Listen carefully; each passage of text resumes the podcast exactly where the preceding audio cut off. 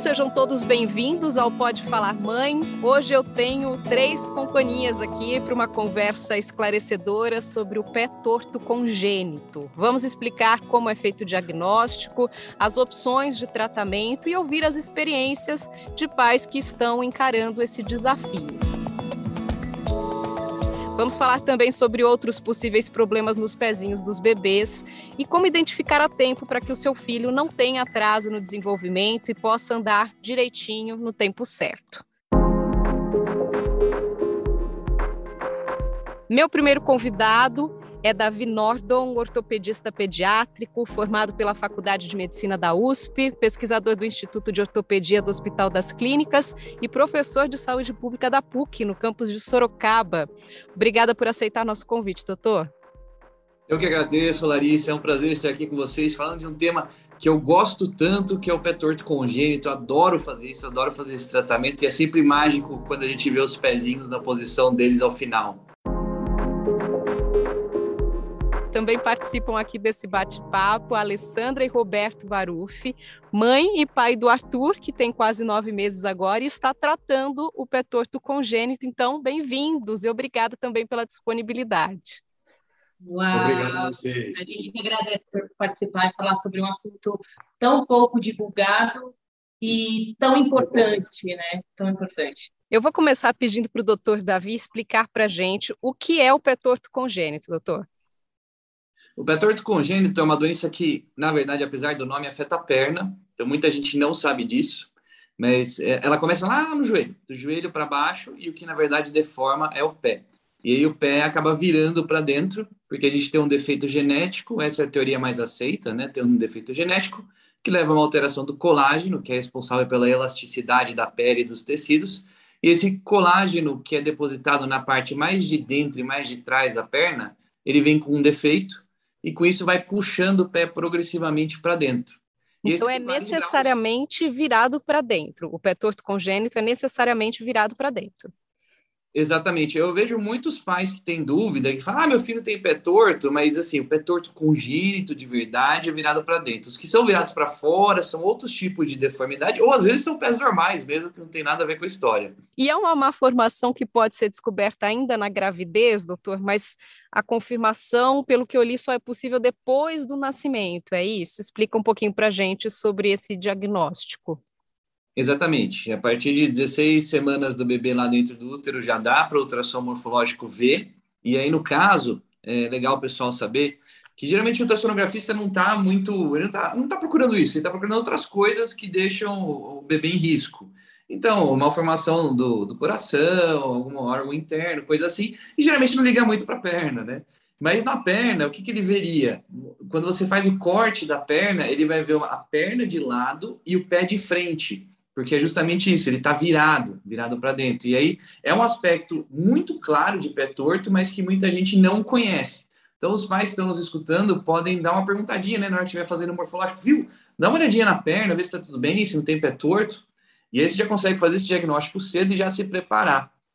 Mas a confirmação mesmo é quando eles nascem, que aí a gente avalia o pé clinicamente e consegue diferenciar o pé torto congênito do outro diagnóstico diferencial mais importante, que é o pé torto postural que é quando o pé fica virado para dentro porque ele estava apertadinho dentro da barriga.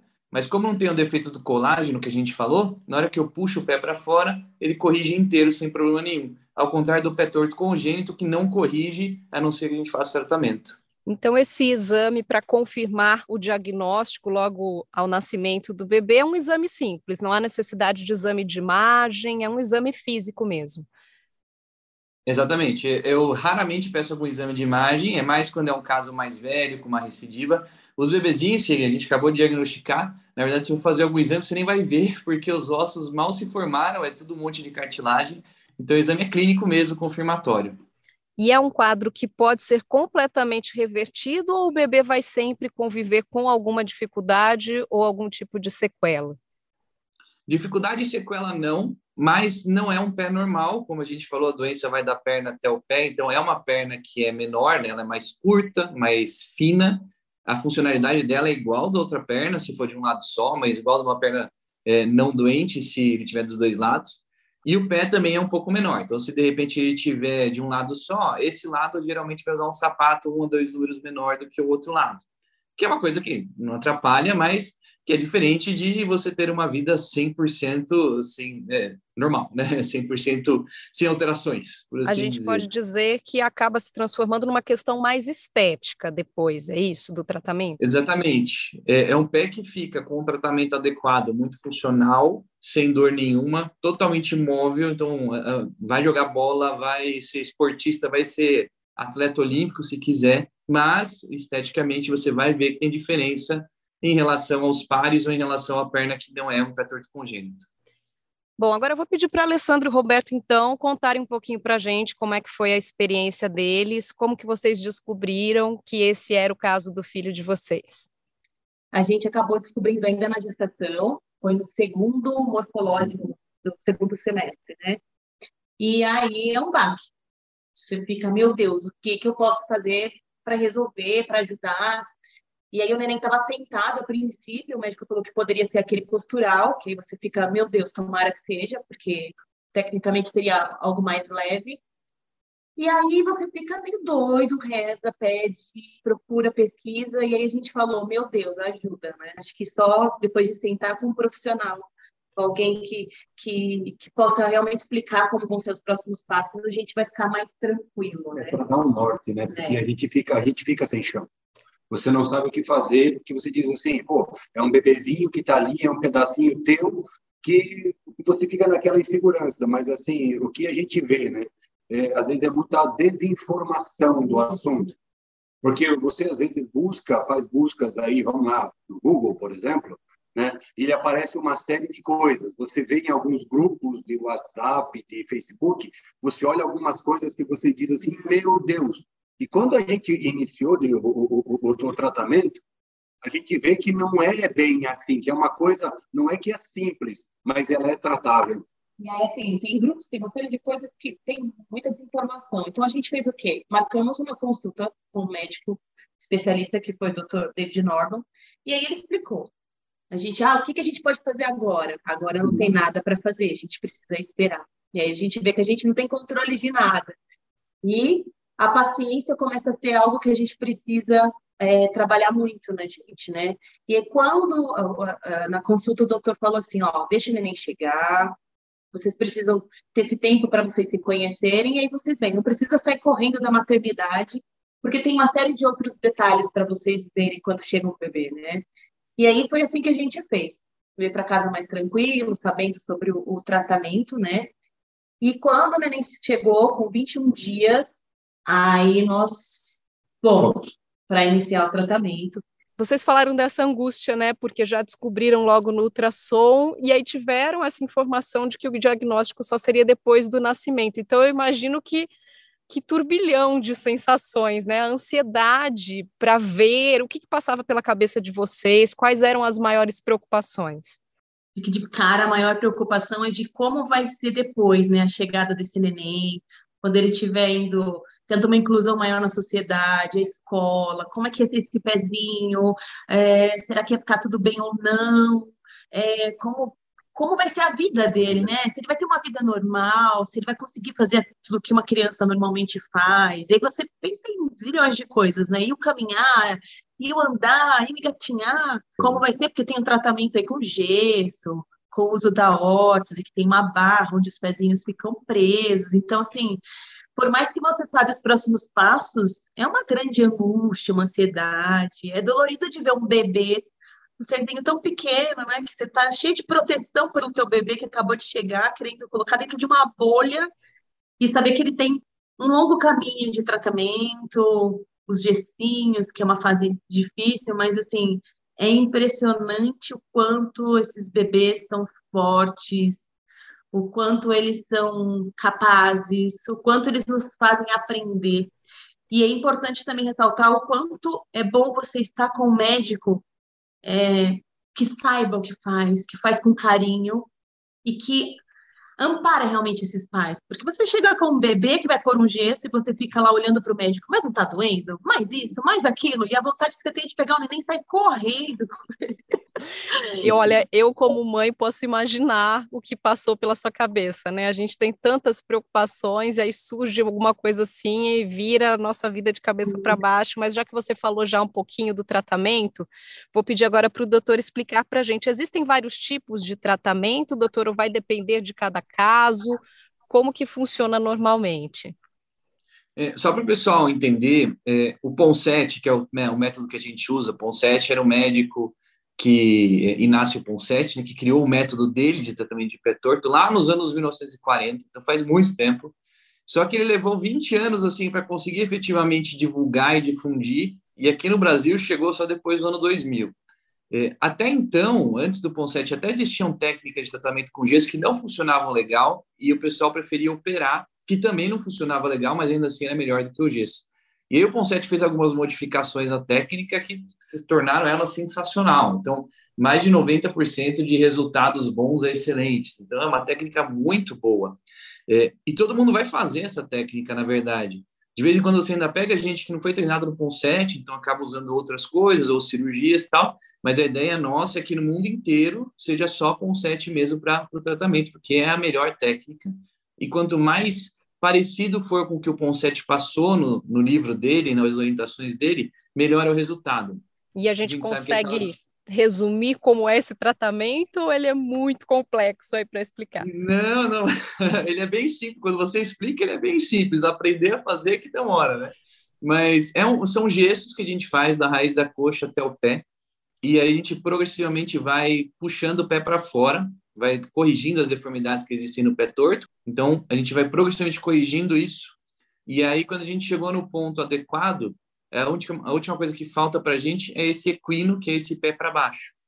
E aí, 95% dos casos, a gente precisa fazer um pequeno procedimento cirúrgico, que é o corte do tendão, que é uma coisa que o Ponsete orientou que a gente faça no próprio consultório, mesmo com anestesia local. Então, não precisa de jejum, não precisa ir para o centro cirúrgico, não precisa dormir, fazer sedação, anestesia geral, nada disso coisa super simples. Tem alguns casos até que a gente pede para a mãe, né? Os pais ficam juntos, eles acalmam, tal, as mães até dão de mamar durante o procedimento para tranquilizar o bebê. É, e aí depois disso a gente faz um gesso que fica três semanas e ele vai para a órtese.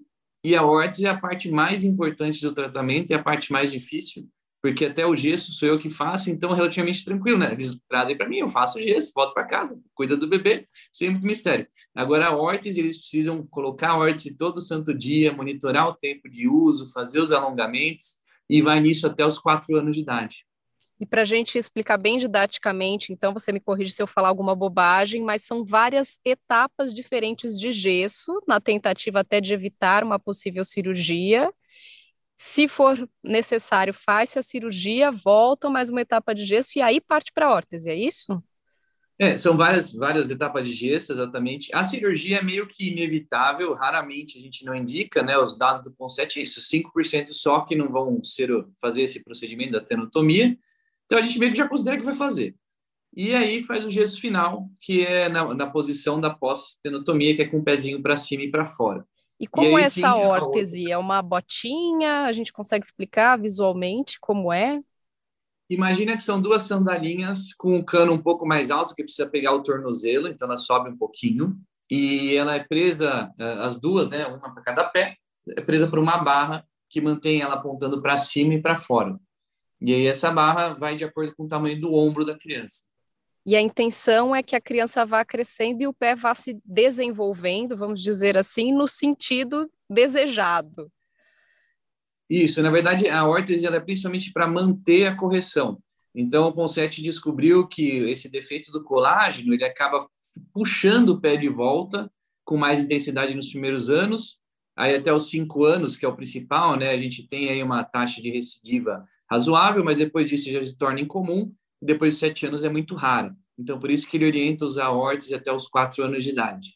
Então, um tratamento bem longo e que deve começar cedo, né, doutor? Exatamente. Quanto mais cedo começa, melhor.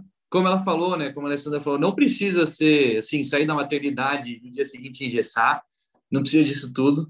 Mas, assim, no primeiro mês de vida é, o, é a época ótima, assim, da gente começar e ter um bom resultado, que são menos gestos, é mais fácil, e o bebê, assim, antes dos seis meses de vida, já vai estar tá usando a órtese 16 horas por dia, então ele vai estar tá aquelas oito horas de folga, já consegue ficar sentadinho para comer, sem a órtese, né? Ele consegue ficar sentado com órtese também, mas sem a órtese já consegue tentar rastejar, engatinhar, ficar em pé e tudo mais, que é uma grande preocupação dos pais.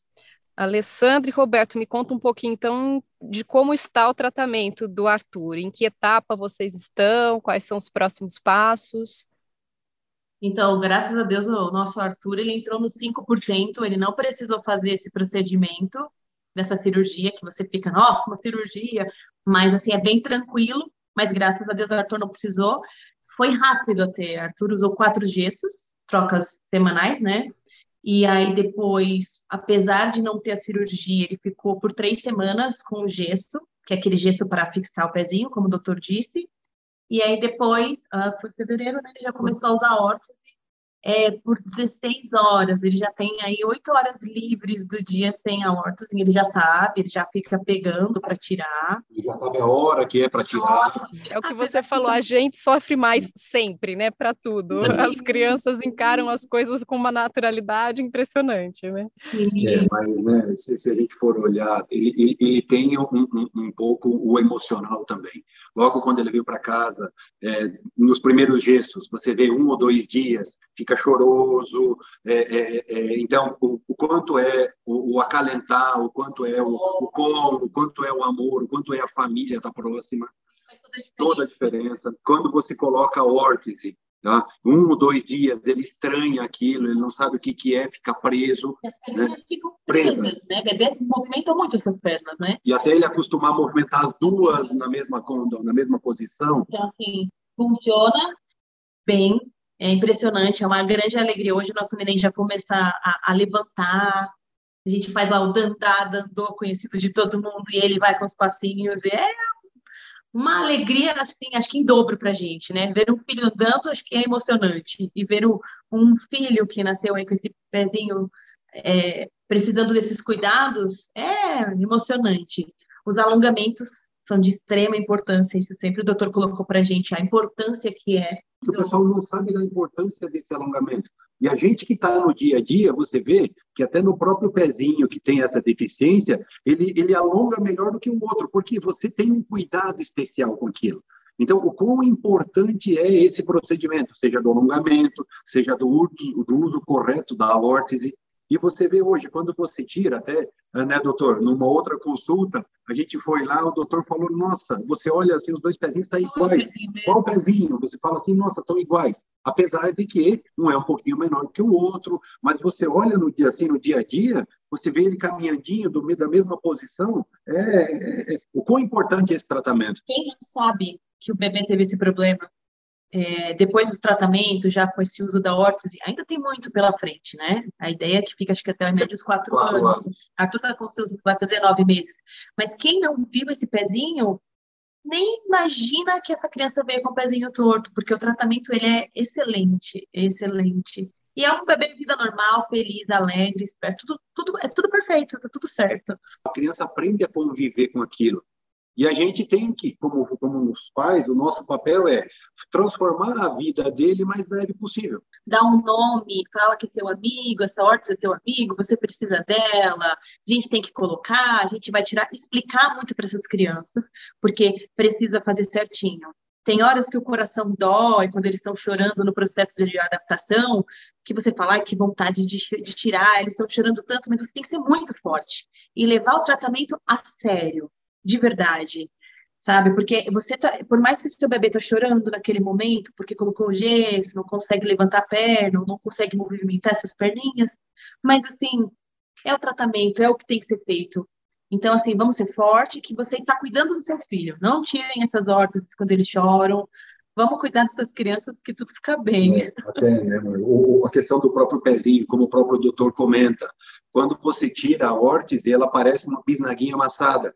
Mas o quão importante é você é, manter a pressão correta da órtese, porque se você fizer diferente ou você fizer errado, ele vai entortar novamente o pé. Então, é todo um cuidado, tem todo um, um, um, um processo que tem que ser feito. E eu acho que o importante é, é como a gente sempre comenta, é, as pessoas serem informadas disso, da importância disso, que existe esse tratamento e não é tão traumático, não é, é se fala assim, ah, não é caro, ele é um tratamento que você é, não, não não é evasivo, não é uma coisa assim, dá dó, dá dó. Você olha assim uma criancinha com 21 dias com gesso, até esses dias a gente estava olhando a foto, você diz assim, meu Deus, mas você olha hoje ele com o pezinho você perfeito. Fala, obrigada, obrigado, fazendo, né? obrigada por ter tido a escolha certa. Certo. Imagino. E doutor, no começo você falou um pouquinho já sobre os motivos, né? As causas. Eu queria que o senhor falasse um pouquinho mais. São causas ainda desconhecidas ou bastante discutidas, podemos dizer assim, ou já se pode dizer que é uma causa genética, hereditária? Dá para a gente explicar qual a causa do pé torto congênito? É, a gente sabe que é genético, então, só para os nossos ouvintes entenderem, né, quando a gente fala de genético, é, a gente está falando da receita do bolo. Então, aquela receita do bolo que você junta um, um, pedaço do seu pai, um pedaço da sua mãe e faz o seu próprio bolo, dá um defeito em algum ponto. Pode ter sido que teve, na hora de copiar de um deles, errou a letra, pode ter sido que na hora de fazer você fez uma letra diferente e aí você fez a alteração genética para causar o pé torto. E o hereditário é quando seu pai ou sua mãe já tinham e aí passaram para você. Então, tem as duas coisas. Tem um componente hereditário, sim. Então, se você tem pais que têm, você já tem um risco aumentado. Se você tem irmãos que têm, você tem um risco aumentado. Mas pode acontecer eles na sua família não ter absolutamente ninguém e, de repente, na hora de copiar a receita de bolo, dar um erro e fazer um novo. Então, uma pessoa com pé torto. E aí, nesse caso, os próximos filhos têm um risco aumentado de terem também. E os filhos desse bebê que teve pé torto também têm um risco de ter. É, a gente não sabe exatamente quais são os, todos os genes, que são vários genes, e a gente não sabe exatamente o que leva a essa alteração. Tem uma outra discussão, às vezes tabagismo, às vezes alguma infecção, mas não tem muita certeza. A gente sabe definitivamente isso, que é genético e que é hereditário. Perfeito. Para eu encerrar a participação da Alessandra e do Roberto aqui, eu vou pedir para vocês, vocês já falaram aí sobre a dó que dá, né, quando a gente olha e acha que o bebê está sofrendo, sobre os julgamentos, que acho que é o pior aí, né, quando a gente fala dessa questão. Eu queria que vocês encerrassem comentando um pouquinho desse outro desafio, né, superar os julgamentos e confiar no tratamento do médico, né? Acho que a primeira coisa, assim, é, precisa procurar um profissional bom, bom profissional, porque você vê muita gente tratando pezinhos de bebês, assim, não desmerecendo nenhum profissional, mas assim, pessoas que não realmente não fizeram é, o estudo correto Ponsete, do método do Ponsete para colocar esses gessos, e acaba que essas pessoas, essas crianças vêm a ter recidivas, volta tudo de novo. Então, assim, para os pais procurem um profissional bom, um profissional que realmente trabalha com esse método, sejam fortes. A gente é muito mais forte do que a gente imagina ser, isso é impressionante. Vem uma força, uma garra. É, acho que esse amor que a gente tem pelos nossos bebês, eles se transformam em força e assim, somos capazes muito mais. E os meninos, então, eles são muito, muito mais fortes do que a gente. Eles são grandes professores, né? Eles ensinam. Às vezes a gente ficava super com o olho cheio de lágrima e Arthur tava lá com o chupetinho dele, assim, super olhando como fiquem bem, vai dar tudo certo, sabe? Eu tô bem. Eu tô bem, tá dando tudo certo. Então, é isso aí, é força, coragem, né? Força, coragem. E assim, é, levar, seguir, seguir certinho, acho que o tratamento. É, a, a, dedicação que, que, que os pais devem ter nesse tratamento a gente sabe que muitas vezes a questão do tempo, você ah, não tem tempo, você não tem, é, é, é, chega cansado, não existe isso. Eu acho que a gente precisa desse tempo para eles. A gente vê as pessoas olhando assim meio torto para aquela uhum. órtese. Às vezes a, a, falta de informação dessas pessoas. Às vezes a gente está, às vezes no, numa fila de mercado, você vê os comentários, você ouve os comentários, você fala assim, não, essas pessoas não sabem o que estão falando. Né? Tem gente que aponta, aponta. mesmo, fala, olha aquilo, por que aquela criança está desse jeito? Cuidado! E olha para a gente com aquele olhar de, nossa, o que os pais fizeram com essa criança, sabe? É, é cruel isso, mas você tem que estar tá muito consciente que esses tratamentos é o melhor que você pode estar tá fazendo pelo teu bebê. Eu acho que uma coisa que vale, vale reforçar para os pais né, que, que vão ouvir, não desistam, não desanimem, sejam persistentes, paciência, paciência, paciência e paciência. Cada bebê é um bebê. É um processo lento e você precisa ter bastante paciência e, e fé, né?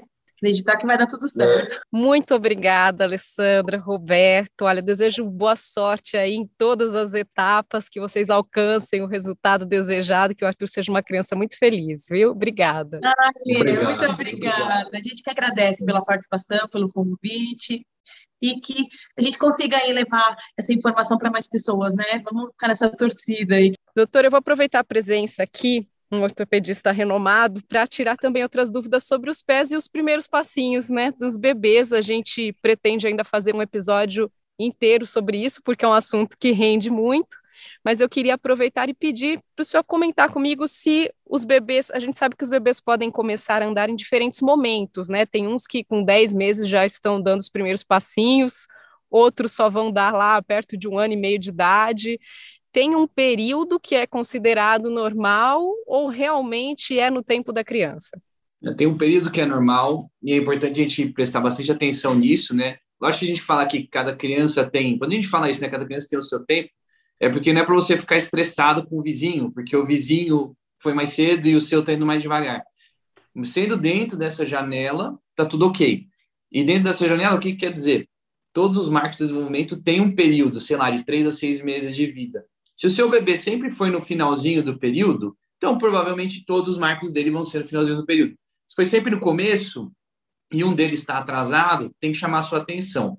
Mas no geral, você vai lá olhar na cadernetinha que tem na caderneta de saúde, tem a sua janelinha. Da marcha especificamente, é muito legal que o CDC lá dos Estados Unidos fez um, um, uma atualização e agora a gente sabe que 75% dos bebês tem que estar andando bem, e esse andar bem para eles é 10 passos ou 3 metros sem apoio nenhum, até um ano e meio. Então, esse, se for guardar algum marco, guarda esse marco que é o melhor de todos, é o mais fácil de você lembrar. Então, 10 passinhos sem ajuda, todos os bebês, quer dizer, 75% dos bebês até um ano e meio. Ah, o meu não está aí, então precisa buscar ajuda, porque ele é bem claro nisso essa atualização a gente não fala mais da, metade, porque antes era metade. A metade dos bebês estão andando e outra metade não está. Não, a gente está falando de três quartos. Então, se o seu bebê está no um quarto que não anda ainda, ele precisa de uma avaliação. E o formato do pé interfere se ele vai andar cedo ou não? O pessoal adora falar isso do pé, né? Mas não interfere, não. Na verdade, todos os bebês têm pé chato quando eles nascem, e é até estranho se não tiverem, né? Então é alguma coisa diferente, porque todos vão nascer com pé chato justamente porque eles têm mais gordurinha na sola do pé, que vai sumindo ao longo do tempo, e o arco do pé começa a se formar em torno de dois anos, alguns mais cedo, alguns mais tarde, mas em torno de dois anos. Então, todos vão andar com o pé chato e caído para dentro. E os pais sempre falam disso. O posicionamento no útero pode interferir nesse andar, cedo ou não? Não, também não. A não ser que a gente pense, por exemplo, ah, ele tinha uma alteração né, do útero e acabou ficando desenvolvendo displasia do quadril, por exemplo. Que, aliás, já aproveito para dizer, excelente tema para a gente falar, super importante de divulgar. Tá? Então, displasia do quadril. É, e aí, você passou reto, ninguém descobriu, e mais tarde você vê que a criança está andando mancando. Por quê? Porque esse quadril está fora do lugar e uma perna fica mais curta que a outra. Então, isso precisa chamar muita atenção mas é basicamente nessa condição só. Outras de, ah, não, o pé era mais para lá, mais para cá, era um pé torto postural ou não, não faz diferença para ele andar. Perfeito, doutor. Anotado aqui já na minha agendinha dos temas. Displasia do quadril também já está aqui na nossa previsão. E espero ter essa conversa com o senhor em outras oportunidades. Muito obrigada, viu, por aceitar o convite e dedicar o seu tempo aqui a esse bate-papo. Eu que agradeço o convite, Larissa. Foi um prazer, como eu falei, adoro falar disso. Espero que a gente fale de mais coisas mesmo. Com certeza falaremos. Obrigada mais uma vez e até a próxima, doutor. Esse podcast é produzido e editado com a ajuda da minha colega Luana Cesarini. Até semana que vem, pessoal. Beijos.